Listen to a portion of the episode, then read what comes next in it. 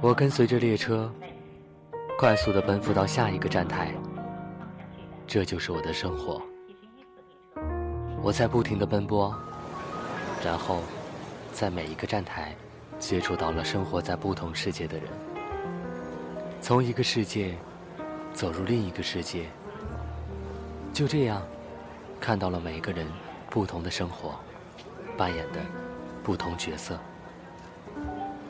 那你的生活扮演何种角色呢？这里是喵的生活，寻找你生活的足迹。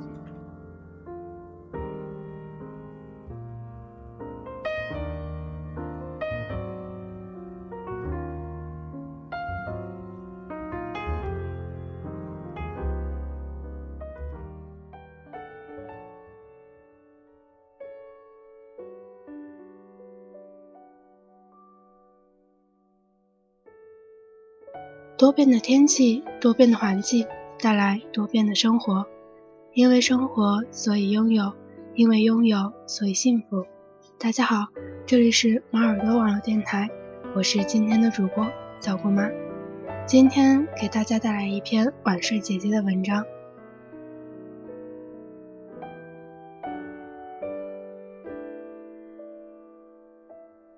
女人都爱八卦，在一起。难免说点家长里短、婆婆妈妈的事情，什么婆婆太小气、老公不体贴、孩子不听话之类的琐碎矛盾。但我有个好友就没这毛病，整天见她开开心心、斗志昂扬的，很少加入三八妇女阵营倒苦水。只有我知道，她生活中的烦心事儿比谁都多，孩子尚小，父母皆病弱。身边没有一个能帮手的兄弟姐妹，全靠她和她老公照顾。她每天都奔跑在幼儿园和医院之间，婆媳之间、夫妻之间，也并非一派明媚春光。柴米油盐的纷争，别人有，她也有。她的原则是：抱怨有用吗？抱怨完还不是该干什么就干什么？那还不如就少说多做。他不爱抱怨，并非是伪装幸福，而是真的知道如何客观看待生活中的瑕疵。如果有人问起，他也会说上几句，只是绝不像有的人对待苦水如黄河入海一般没有节制，一般都是点到为止，而且很有苦中作乐的精神。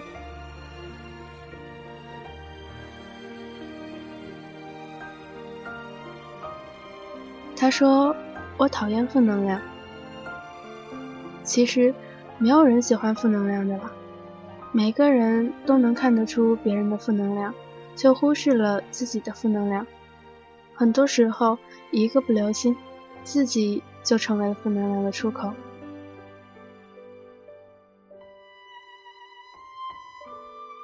以前，我曾经为一个留学的姑娘做过情感咨询。”她唠唠叨叨说了一大堆生活中的烦恼，主要都集中在和她婆婆身上。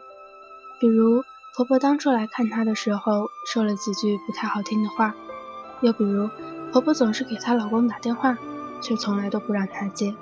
还比如家里有事儿，婆婆会朝他们要钱，老公希望她能同意。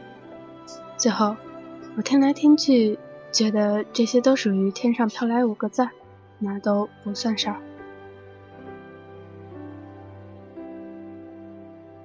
但是她觉得这是大事儿啊，觉得婆婆就是阻碍她幸福生活的最大凶手。婆婆的存在以及婆婆的某些做法和习惯，令她耿耿于怀，吞不了咽不下。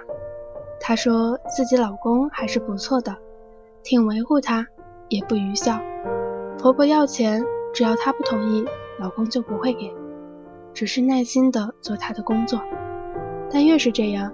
她越是觉得，要是没有这样的婆婆，我的生活不就更完美了吗？咨询解决不了她的问题，因为我没本事雇凶把她婆婆杀掉，又或者她婆婆很善解人意的突然去世，唯有这样，她才能彻底得到解脱。可她婆婆刚年过五十，活得结实着呢，还能和他斗智斗勇很多年。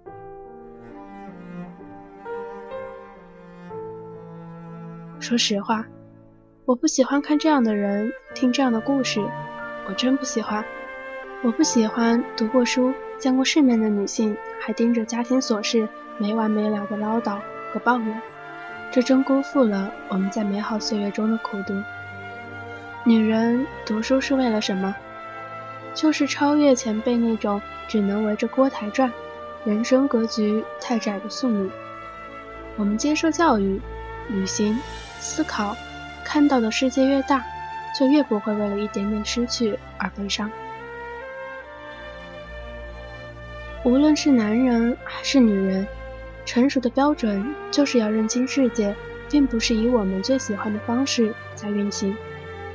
每个人的生活都有暂时或者永远处理不了的问题，无论我们是否有能力看到或者感受到，都应该相信这一点。这是生活的恒久真理。你工作，身边永远会有你讨厌的同事；你上学，总有一个或者几个人是你看不顺眼的；你走路、坐车，穿梭在陌生人之间，你会收获善意，也会收获恶意。有可能你没有做错任何事，一样会被那些叫不出名字的人忽视、损害。如果。在某一刻，我们能够拥有堪称完美的、什么都像拼图一样放在最合适位置上的生活，那就太应该感恩了。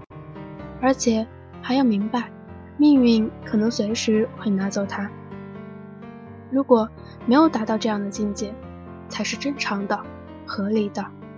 所有人都在成团的烦恼中穿越着生活，要顽强，要客观，要有信念。才能赢得幸福的笑脸。美剧《左右不逢源》是部家庭情景喜剧。中年妇女 Ranky 有三个孩子，老大是个男孩，很懒散，喜欢做白日梦，不愿意遵循传统，早晨赖床不起，气得妈妈拿喷壶喷他。至于学习成绩，就更可想而知了。老二是女孩，生性积极。却又平庸无奇，在学校是最没存在感的学生，屡次努力参加各种活动，屡次被老师同学忽视。父母整天为他打气，很小心的保护，其实没有人注意他的这个真相，不让乐天派的女孩看到生活的残酷。老三是个男孩，爱读书，自闭，不善交际，被同学们视为怪胎。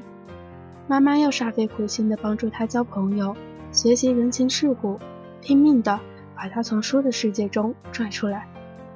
和这三个活宝孩子相比，家里的经济困难，妈妈需要一边兼职卖二手车，一边料理家务，以及夫妻之间的争吵等等，都算不得什么了。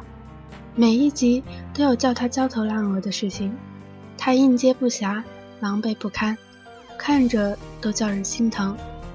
但在这一集结束的时候，总是会有一个温馨的小结尾。她能看到生活中另外的一些美好，这些美好能够冲淡眼前的矛盾，让她和丈夫能够鼓起勇气，面对明天又会涌到眼前的一团乱麻。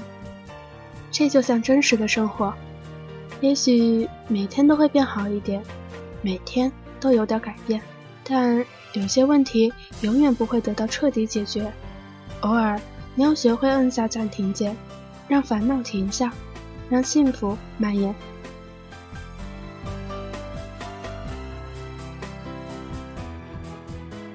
好了，我们今天的节目就到这里结束了。非常感谢在电波那端的你一直陪伴着我们。如果你想和我们分享你的生活，那么可以通过新浪微博搜索“猫耳朵网络电台”联系我们。或者投稿到我们的邮箱，注明“喵的生活”，分享你生活的点点滴滴。